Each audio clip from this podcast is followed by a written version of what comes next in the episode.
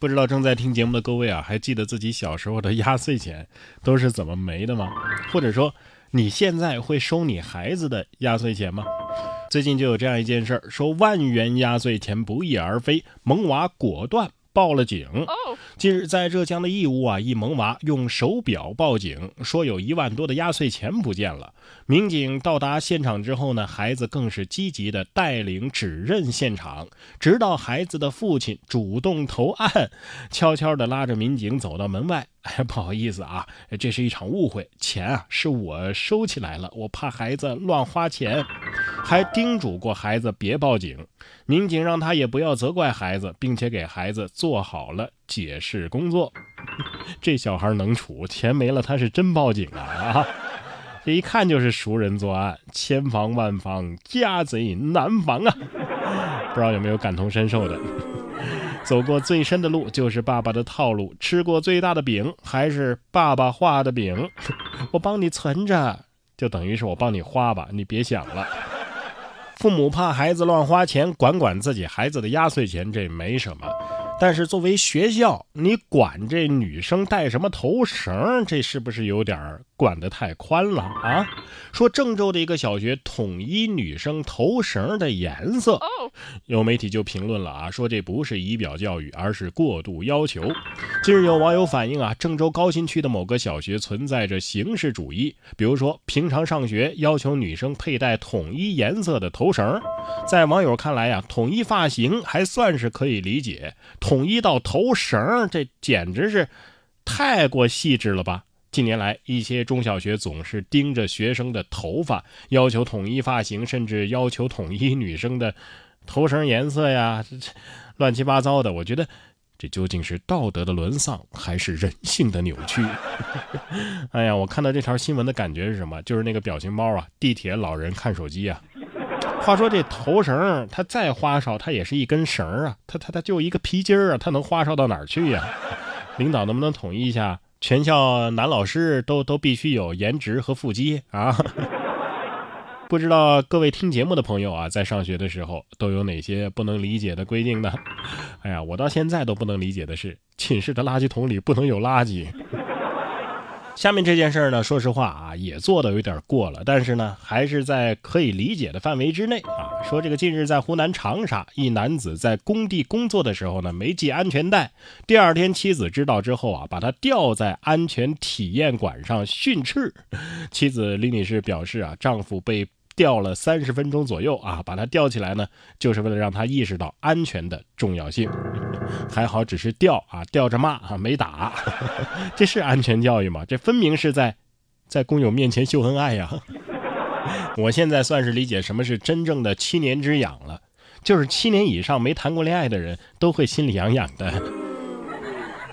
撒狗粮可以啊，但是前提是你得合法呀。近日在江苏江阴。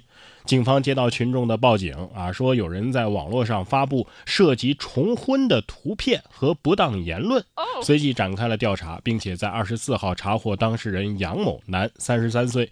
经查，杨某为了博取眼球啊，在网络平台发布了自己和妻子以及妻子的闺蜜三个人合拍的多张照片啊，并且编造与两位爱妻举行结婚典礼等虚假言论，造成了社会的负面影响。二十五号，江阴警方以虚构事实扰乱公共秩序，对杨某处以治安处罚。行啊，大兄弟啊，一夫一妻了，一个夫人，一个妻子，刑法不过瘾，现在改挑战民法典了是吗？啊，我不是很理解啊，他是怎么说服他老婆和这闺蜜一块儿拍这么多这个这个照片的呢？啊，他这事实到底是虚构的吗？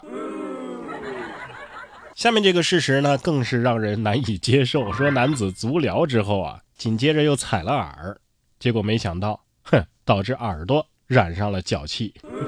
近日，河北衡水一男子和朋友到街边的小店进行足疗和采耳，一周之后被诊断患上了真菌性外耳道炎。医生介绍说呀，该患者的感染的真菌和脚气是。同一类，并且对其外耳道涂抹了治脚气的药膏进行治疗。涂抹一个月之后，逐渐的康复。医生提醒大家呀，部分这个采耳店的器械并没有做到无菌消毒，很容易造成真菌性外耳道炎，所以还是建议到正规的医院进行清理。长知识了啊，这也能交叉感染？哎，我我不懂就问啊，咋感染的？足疗、采耳也用的不是一个工具呀，耳朵这辈子都想不到是被脚气膏治好的。耳朵要是会说话的话，肯定会骂上一句“真晦气”。下面这事儿啊，也同样挺晦气的。近日，在湖北的襄阳樊城中原派出所接到了朱女士的报警，说其停在小区的车被恶意的写了字儿。民警赶到现场之后，看到啊，一辆白色的轿车的车身上密密麻麻都写满了“骗子”二字。民警调取监控，锁定了嫌疑人田某，并且成功的将其抓获。田某称，因为不满朱女士与其分手，于是给其车上写“骗子”二字泄愤。目前，田某因为寻衅滋事被樊城警方依法行政拘留。我看你发际线都这样了，大半夜的还有功夫在人家车上写字儿，抓紧时间多睡会儿不好吗？感觉被骗了，你报警啊，是不是？啊，对了，你肯定没下反诈 APP 吧？说到骗子，下面这个才是真正的骗子呀！骗子找博主推广诈骗抽奖活动，博主呢套路了骗子八百块钱，然后报警之后把这八百块钱给捐赠了。近日，在浙江的杭州，刘某啊到派出所报警，说他套路了一个骗子八百块钱。据悉，有陌生人日前以八百块钱推广费找刘某啊转发一个抽奖活动。刘某答应之后呢，对方主动的转了账，但是刘某发现啊。该推广活动涉嫌诈骗，于是就拒绝了。随后，刘某前往了派出所进行了报警。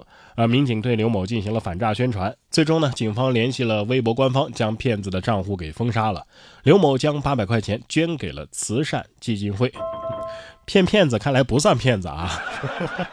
我感觉这事儿得抓罗老师来问一下，这算不算紧急避险？